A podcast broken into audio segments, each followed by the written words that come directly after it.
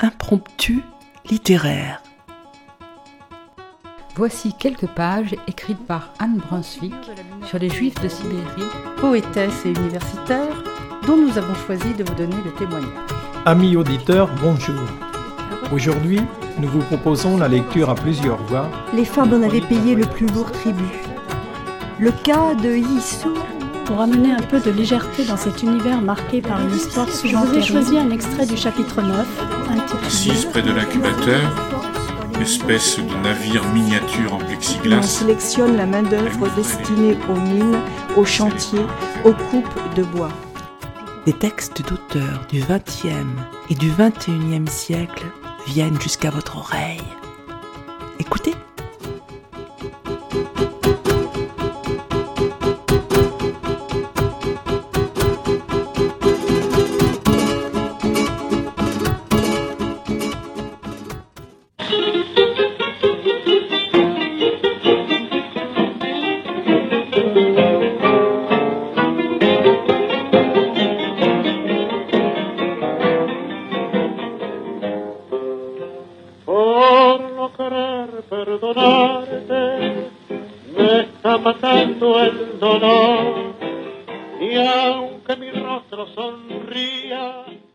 John Reel, écrivain danois né en 1931, s'engage en 1950 pour une expédition scientifique dans le nord-est du Groenland. Il y consacrera 16 années de sa vie et en rapportera une vingtaine d'ouvrages, parmi lesquels la série des Racontards arctiques, nouvelles dans lesquelles il décrit la vie quotidienne des trappeurs de l'Arctique, avec un art jubilatoire du dérapage, non dénué d'une certaine tendresse pour ces hommes venus du sud du Groenland, là-bas en bas, comme ils disent. Imaginez une dizaine d'hommes partageant à deux pendant de longs mois des cabanes de deux mètres sur trois, éparpillées sur mille kilomètres carrés, des chasseurs dont le plus proche voisin et ami est à cinquante kilomètres au bas mot, sans une femme à l'horizon. Si les journées sont consacrées à la chasse, au tannage des peaux, à la coupe du bois et à la distillation, restent les soirées, les nuits, la nuit, propices, l'alcool aidant, à des rêveries déjantées. Aujourd'hui, nous vous proposons une de ces nouvelles, intitulée Le dressage d'un lieutenant. Hansen n'a jamais vécu ni chassé sur la banquise, il vient tout juste de débarquer de la Vesle Marie, le rafio de la chasse aux phoques. Va-t-il accepter le mode de vie local ou arrive-t-il plein d'idées et de certitudes dans ses bagages?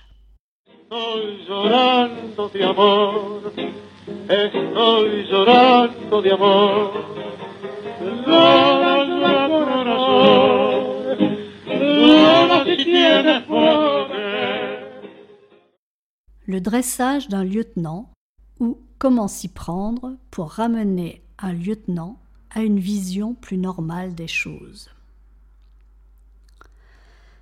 Monsieur Johansson, le tatoueur, repartit pour l'Europe sur la Vesle Marie. Mats Matson, le chef de station, reprit son ancien poste à Cap Thompson. Pour les chasseurs de la côte, c'était davantage dans l'ordre des choses. Il n'avait rien à reprocher à M. Johnson. On pourrait même avancer l'inverse. Il avait en effet apporté en Arctique des choses nouvelles, et il avait laissé sur leur peau, blanche comme de la farine, de saisissantes décorations. Mais il faut bien dire qu'il n'était pas ici dans son élément. Un oiseau migrateur ayant perdu son cap et qui ne devait d'avoir survécu qu'à sa remarquable capacité d'adaptation et à un cercle de compagnons secourables. En ce qui concernait Mats Madsen, c'était différent. Il participait tout naturellement du décor et de ce quotidien auquel on ne prête plus attention.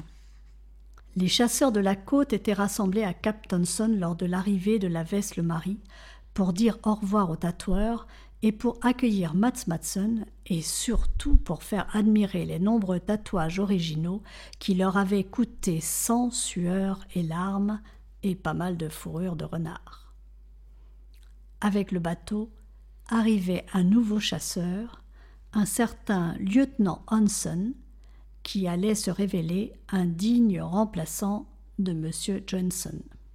Le lieutenant Hansen était un petit homme de belle prestance avec de fines moustaches dressées et raidies à la gomina.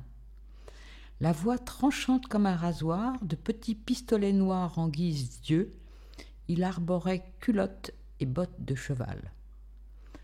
Le lieutenant Hansen avait fait partie des dragons du Giland, étudié l'art de la guerre à Frédéricia et était issu d'une bonne famille. Matt Madsen confia à ses nombreux amis qu'il craignait le pire. Dès sa première journée à Cap Thompson, le lieutenant Hansen montra qu'il débordait d'idées grandioses. Avant que le soleil ne soit à l'ouest, il avait organisé une réunion en plein air devant la maison, en un endroit qu'il ne devait pas tarder à appeler le Champ de Mars, c'est là qu'il exposa son royal projet aux chasseurs éberlués. Je suis nouveau au pays polaire, commença-t-il par dire. J'ignore tout du terrain et du climat. Les chasseurs acquiescèrent, trouvant le propos raisonnable et modeste. Le lieutenant continua. C'est cependant sans importance, parce que j'ai de puissantes relations sur lesquelles je puis compter. Il haussa sa voix pointue et métallique. Nous allons constituer une unité, nous serons comme un point, un point d'acier qui frappe impitoyablement. qui va-t-on frapper? demanda Björken, soudain intéressé. L'ennemi, asséna le lieutenant. La compagnie de chasse m'a autorisé à créer une milice dans cette zone, en accord naturellement et en partie en coopération avec les autorités militaires de la métropole. Diable dit Fralfred, secouant la tête avec inquiétude.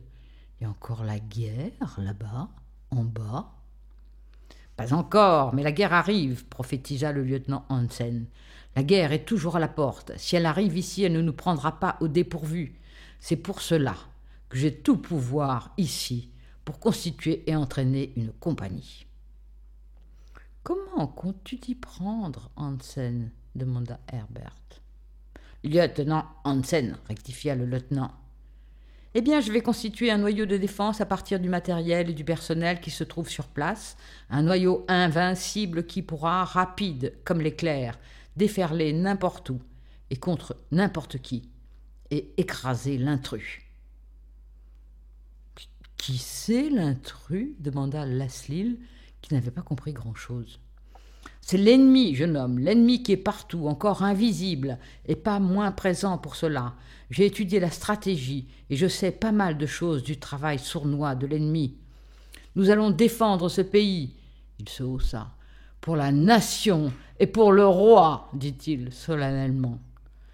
Et pour les Groenlandais, ajouta Valfred.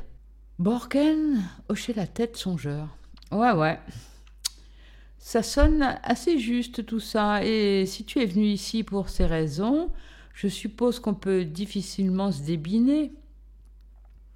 Pourvu que tu ne déranges personne avec ta milice, nous n'avons pour sûr rien contre.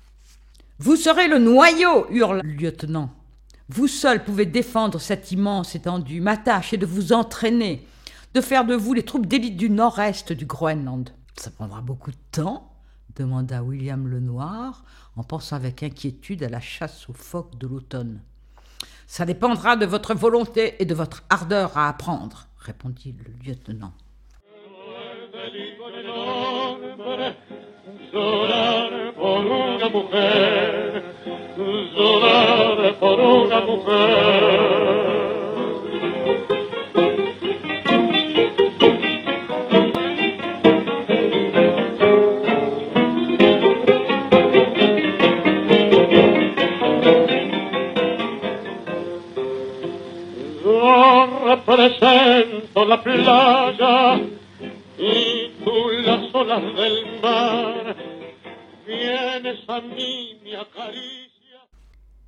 Il se trouve qu'il en va ainsi en Arctique.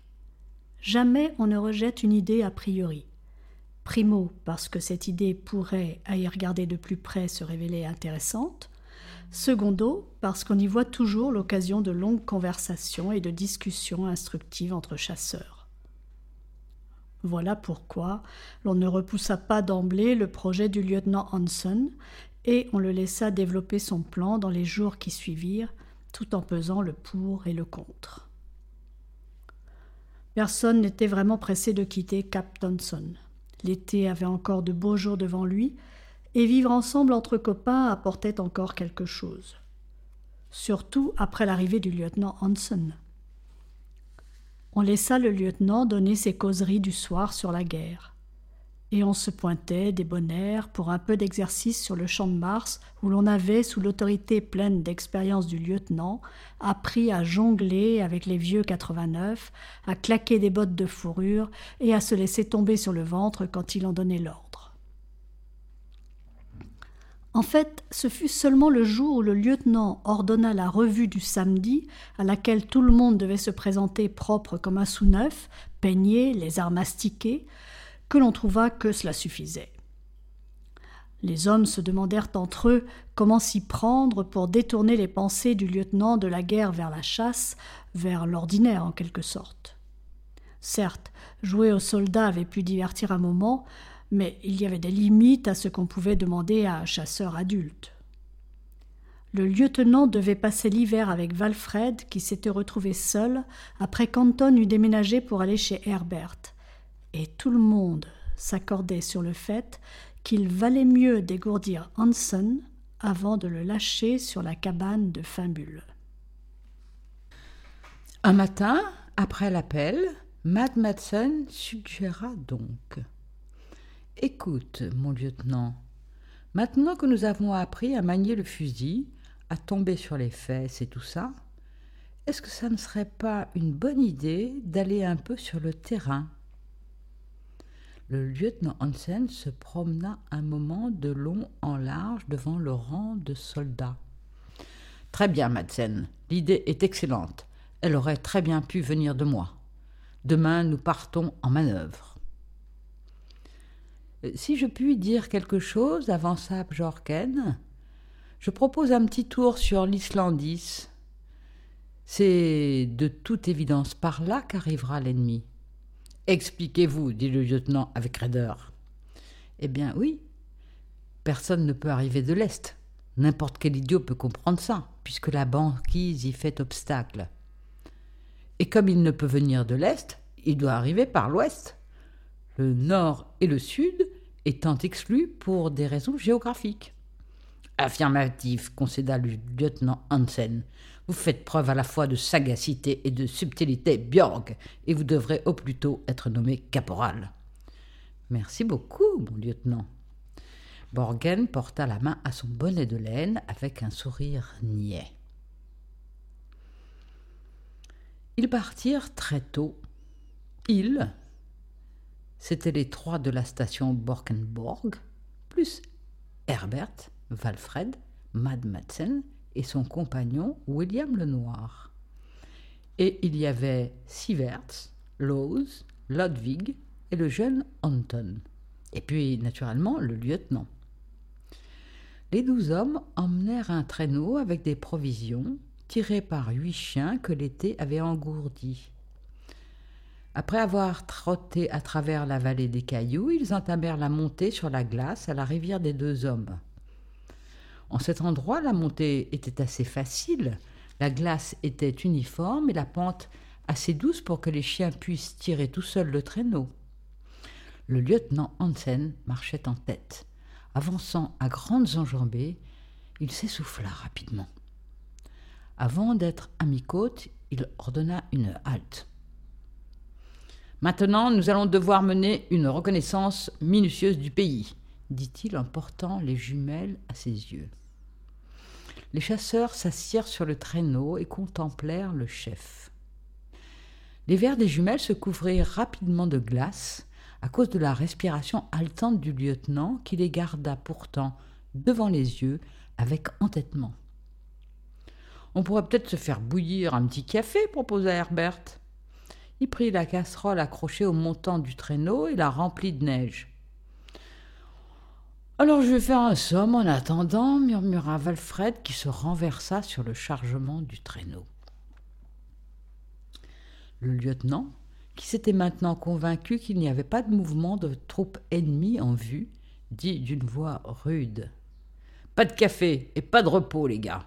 On continue. Arrivé tout à fait en haut, sur l'Islandis même, cette croûte de glace couvrant tout l'intérieur du pays, les chasseurs estimèrent qu'ils étaient assez loin. Sans un mot, tous furent d'accord pour se débarrasser du lieutenant le plus rapidement possible.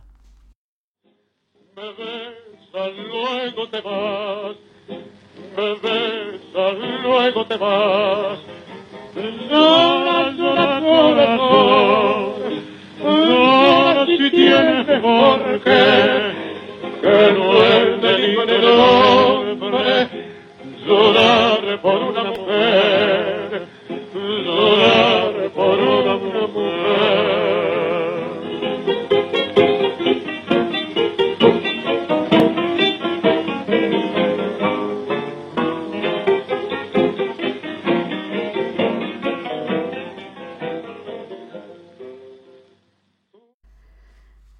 Mats Madsen rattrapa l'officier et, avec un salut bâclé, la main portée au capuchon de son anorak, Si je peux me permettre, monsieur le lieutenant, je propose que le lieutenant se noue une corde autour de la taille. Que voulez-vous donc que je fasse avec une corde autour de la taille, mon bon Madsen Le lieutenant peut voir qu'ici, sur la glace, il y a de vilaines fentes recouvertes par la neige. On peut très facilement tomber dedans, surtout si, comme le lieutenant, on mène l'avant-garde. All right, répondit le lieutenant soudain accommodant. Donnez-moi donc une corde, Matson. Il n'appréciait guère l'idée de tomber dans une crevasse et de laisser ses hommes sans chef. Deux solides traits de chien furent noués ensemble et un mousqueton attaché à la ceinture du pantalon du lieutenant Hanson. Et ils continuèrent. Mats Madsen avait indiqué le chemin le plus sûr pour se rendre à des Nunataks qui émergeaient quelques kilomètres plus loin. De ces petites crêtes de rochers nus, on avait la vue libre de tous côtés, et il était dans l'intention du lieutenant d'y installer des postes d'observation. En moins de cinq minutes, le lieutenant Hansen avait disparu. Tous savaient qu'il allait disparaître, mais ce fut quand même la surprise quand, tout à coup, on ne le vit plus.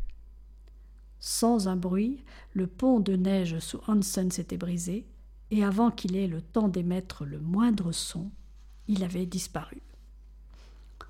Burken, qui conduisait le traîneau, arrêta les chiens, mais assez lentement pourtant pour que le lieutenant descende de deux bonnes longueurs de trait dans les profondeurs.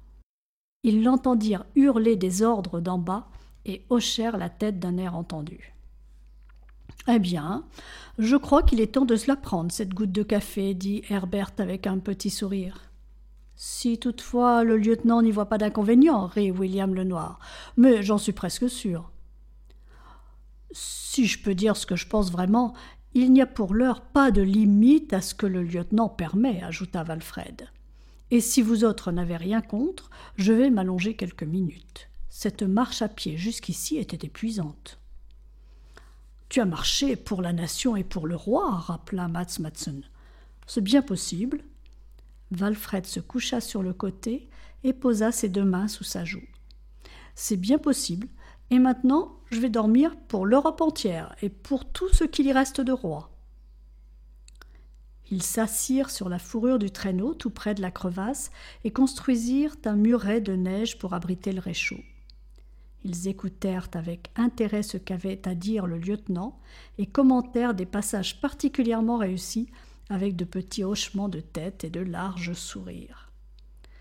Quand l'eau se mit à bouillir, ils ajoutèrent le café et laissèrent le tout bouillir une fois encore. Puis ils s'installèrent confortablement avec les tasses chaudes entre les mains et commencèrent à bavarder. También me enseñaste a amar. Del tiempo estoy aprendiendo el consuelo de olvidar, el consuelo de olvidar. Llora, llora corazón, si tienes por qué, que no es delito el hombre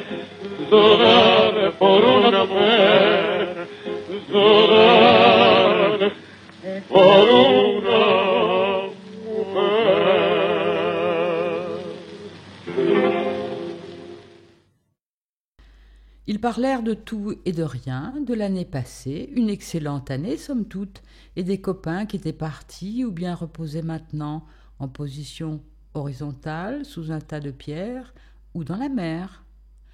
Puis vint la nourriture, un sujet qui les occupa plus d'une heure. Bien sûr, ils eurent une pensée pour le comte, qui s'était chargé de la corvée de cuisine et qui pour cela avait été dispensé de participer aux manœuvres. Il eut ensuite un vide dans tout ce bavardage, où ils écoutèrent le lieutenant, qui n'était pas encore remonté de son trot, et qui jurait pique-pendre.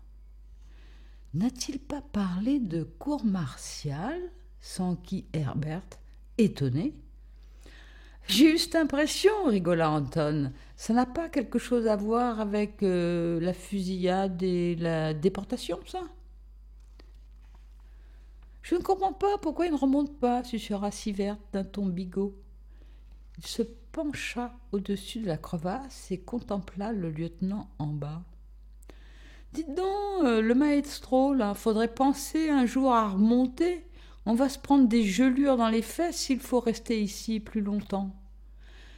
Des sons rauques montèrent des profondeurs. Qu'est-ce qu'il dit demanda Lose. Vous pouvez pas lui demander de la fermer, grommela Valfred du traîneau. Impossible de dormir avec ce boucan. Sivers retira sa tête. Je ne peux pas répéter ce qu'il dit, dit-il. Je n'ai tout simplement pas envie d'utiliser ce genre de vocabulaire. J'en viens à penser que le lieutenant manque de courtoisie. Il regarda Björken. T'es sûr qu'il ne peut pas se hisser avec les bras? Tout à fait sûr, répondit Björken. J'ai mouillé la corde. Elle est lisse comme une patinoire. Mad Madsen soupira profondément. Il y a des gens à qui c'est rendre un mauvais service que de céder à leur cas de volonté, dit-il doucement. C'est parfois dur de faire l'éducation de ce genre d'individus. En plus, on pourrait aussi bien mettre les bouts. Ce qu'il a à dire n'est pas particulièrement édifiant. Ils rangèrent, tac, ils et fourrures, fichèrent solidement un piquet de fer dans la glace et y attachèrent la laisse du lieutenant Hansen. Puis ils descendirent la croûte de glace tout en se livrant à des pronostics sur le temps pendant lequel le lieutenant s'accrocherait encore à son rang d'officier. Valfred dormit profondément pendant toute la descente et ne se réveilla qu'à l'odeur du repas que le comte avait fini de mitonner. Vous croyez pas qu'il a froid là-bas? demanda Lassil, inquiet. Ils étaient assis devant la maison et se réjouissaient de la nuit tranquille. La mer bougeait lourdement sous une houle mate et lisse comme de la glycérine. Au loin, les icebergs flottaient lentement vers le sud. L'eau tombait goutte à goutte des blocs de glace échoués sur le rivage, et dans la petite baie derrière la maison, quelques hirondelles de mer criaient après un goéland qui leur avait chapardé un poisson. Vous croyez pas qu'il a froid? répéta Lasline. Les hommes le regardèrent avec paresse. Mad Madsen fit un effort et répondit Si. Je suppose que si. Est-ce qu'il peut mourir de froid demanda Laslil. Il était jeune et avait du mal à se contenter du silence merveilleux de la nuit. Mad Madsen se renversa dans la bruyère et regarda dans l'immensité bleue du ciel. Je suppose que oui, répondit-il. Björken tourna son visage vers le soleil et s'imprégna de chaleur. Je ne crois pas qu'un homme enragé puisse mourir de froid. Quand on est vraiment en colère, on dégage, comme qui dirait, des vapeurs de chaleur. Être vraiment furieux est aussi efficace que d'avoir dans le dos un dragon qui vous lance des flammes. Ça, je peux vous le dire. Il faisait là une subtile allusion à l'ornementation fantastique qu'il portait lui-même sur les plates côtes. Valfred, qui avait dormi profondément pendant des heures et des heures, se leva sur un coude. Au diable vos bavardages grogna-t-il. On se croirait au milieu d'un régiment de bonnes femmes. De quoi parlez-vous Du lieutenant, répondit Lasselil. Ah oui, du lieutenant. Valfred eut un sourire narquois. Ça fera un compagnon très bien. Fichtre. Heureusement que nous l'avons expédié dans le trou. Sinon, nous autres en surface, on n'en aurait probablement jamais fini d'être en manœuvre.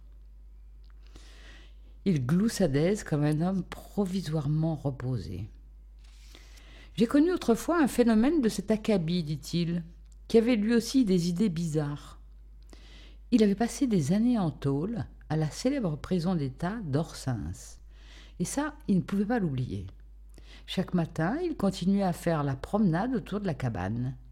Il marchait en rond, avec les mains derrière le dos, en calculant à voix basse le nombre de tours qu'il liquidait. Après 120 tours, il était prêt pour le petit déjeuner. Drôle de type. Lasselil se pencha avec intérêt. Mais qu'est-ce qu'il est devenu depuis, Valfred? Ça, c'est une bonne question. Valfred gratta son nez rugueux et regarda au fond des yeux bleus et innocents du jeune homme.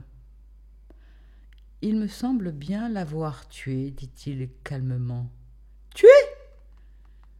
Lasselil regarda le vieux chasseur avec terreur.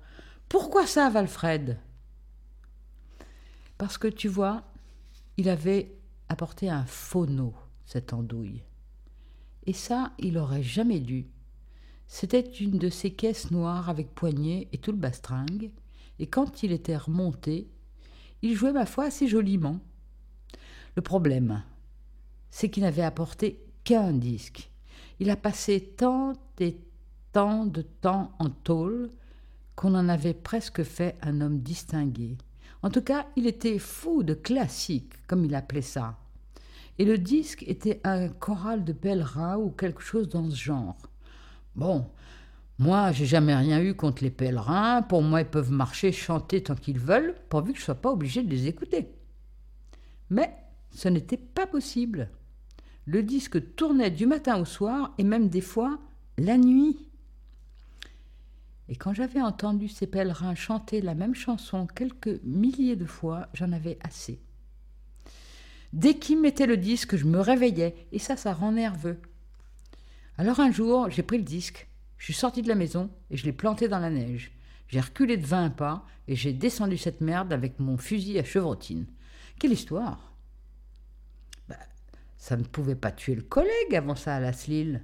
C'est le disque que tu as descendu, Valfred. Oui, oui, je parlais, comme qui dirait, au figuré, dit Valfred. Mais quand j'ai eu descendu le disque, le collègue lui aussi était déjà pratiquement mort. Ce disque, c'était comme les promenades dans la cour. Il ne pouvait pas vivre sans. Il s'est tué d'un coup de fusil? Non, il s'est pendu. Il a décroché le gigot de Rennes que nous avions toujours suspendu au plafond et il s'est pendu à la place. Quand je suis rentré de la tournée des pièges et que j'ai voulu me couper une bonne tranche en guise de quatre heures, j'ai failli trancher une des fesses de monsieur le gibier de Potence. Quelle histoire, la Slil On doit toujours être prudent quand on fréquente des gens qui ont des idées. C'est comme le lieutenant là-haut. En fait, j'aime pas l'idée qu'il reste suspendu comme ça, à se balancer autour de sa ceinture, dit Lasslil. Bah, le lieutenant non plus, certainement, ricana Herbert. Valfred secoua la tête et pensa avec un peu d'inquiétude que c'était lui qui aurait Hansen sur le dos pendant tout l'hiver. J'espère qu'on arrivera à le dégourdir un peu avant la fin de la saison, soupira-t-il. Les hommes hochèrent la tête, y comprirent le soupir de Valfred. parce que ce n'était pas drôle d'avoir à envisager un long hiver en compagnie d'un militaire à moitié fou. Le comte les empêcha d'approfondir le sujet en sortant la tête par le battant supérieur de la porte et en annonçant Messieurs, un petit rafraîchissement de minuit sera servi dans quelques instants. Valfred plaqua sur le champ ses méditations mélancoliques et se leva avec une rapidité surprenante. De quoi s'agit-il, comte? Les yeux du comte brillaient de fierté quand il répondait. Deux bouteilles de vin à l'étiquette de Château Lafitte et des petits gâteaux sucrés que je viens d'inventer et de baptiser Cœur de lieutenant.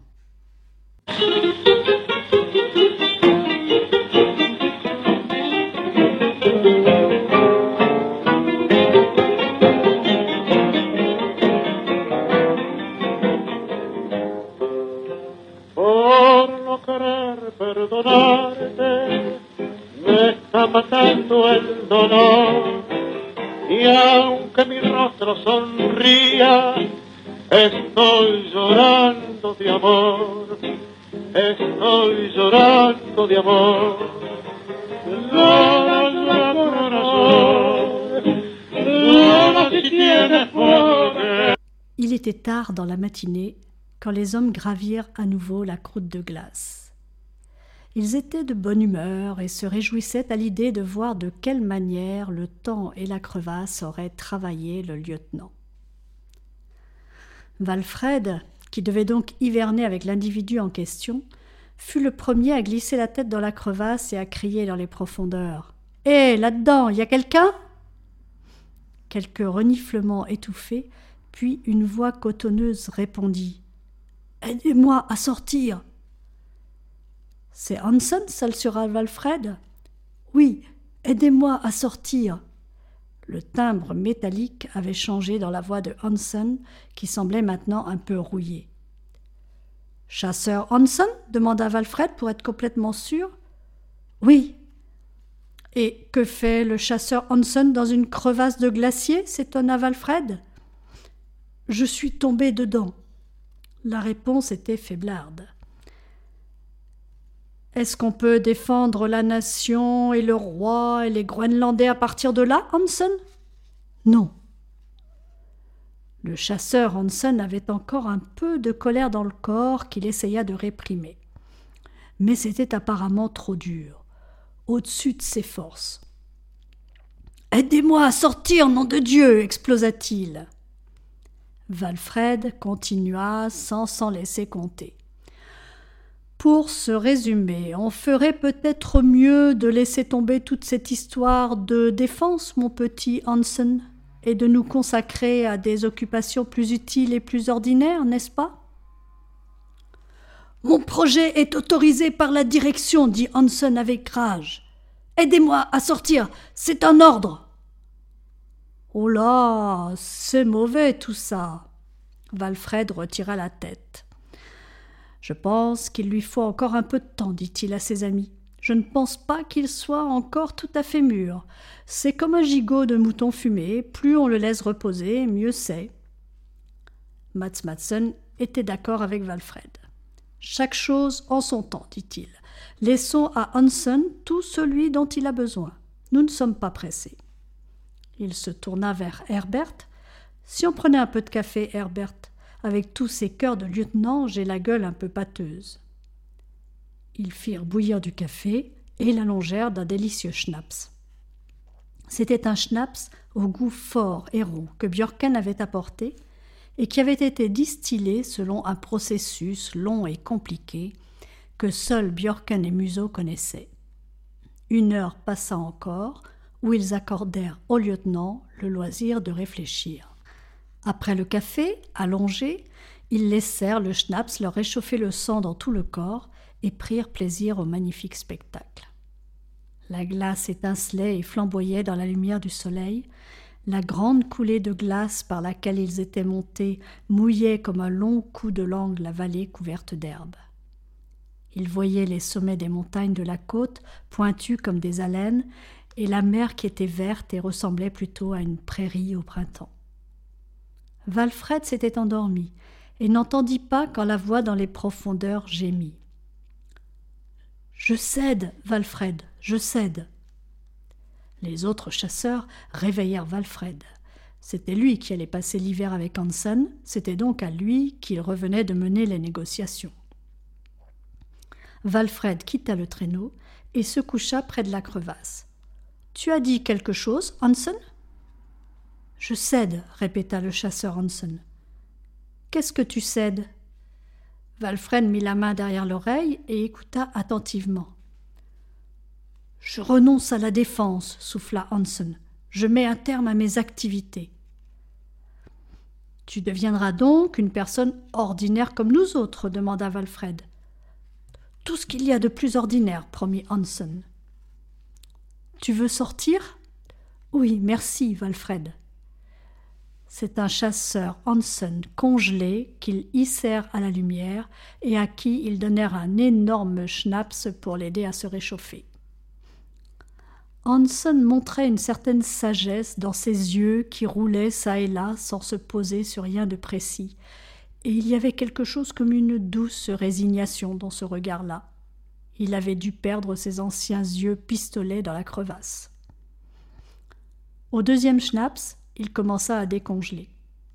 Mats Madsen lui massa les membres de ses gros poings, et Björken et Museau lui cognèrent violemment sur le dos et dans le ventre. Lodvig, qui avait un cœur d'or, lui frotta le visage avec un fond de schnapps, preuve évidente qu'on lui voulait le plus grand bien. Alors, chasseur Hanson, voyons si cette cure a été efficace. Je crois que tu es comme neuf, dedans comme dehors. Hanson hocha la tête. Il était à peine capable de penser. Il était mort de fatigue d'avoir été suspendu par la ceinture et n'avait plus qu'un désir, se coucher sur le traîneau et dormir. Mais Valfred occupait déjà la place. On y va, décida Björken. Il prit Hansen par l'épaule et l'aida à se lever. Voilà, compagnon, c'est dur d'être chasseur, tu peux me croire. Et à moitié endormi, bras ballants et moustaches tombantes, traînant les pieds, le chasseur Hansen redescendit de l'Inlansis avec ses compagnons.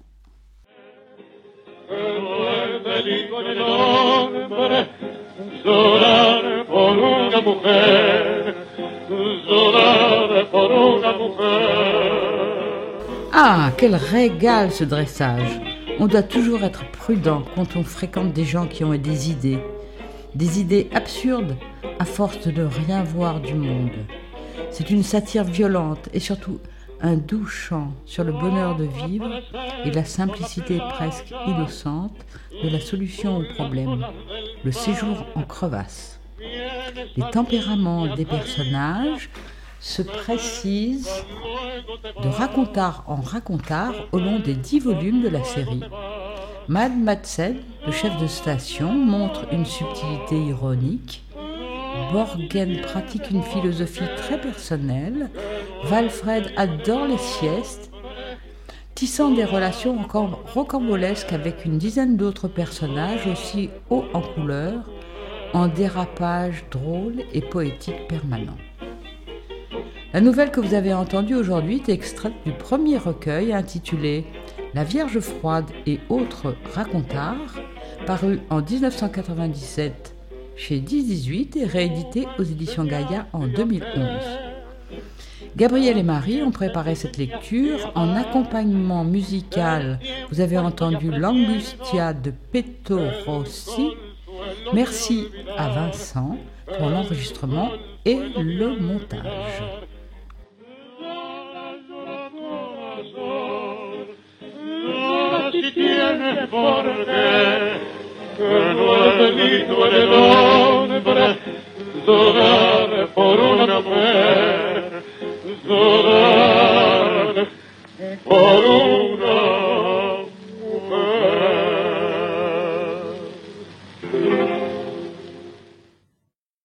Chers auditeurs, si vous souhaitez réagir à cette émission, en connaître les horaires, la télécharger, nous rejoindre, rendez-vous sur le site de Radio G 101.5 ou sur le site de l'émission www.impromptu.fr. Vous nous y retrouverez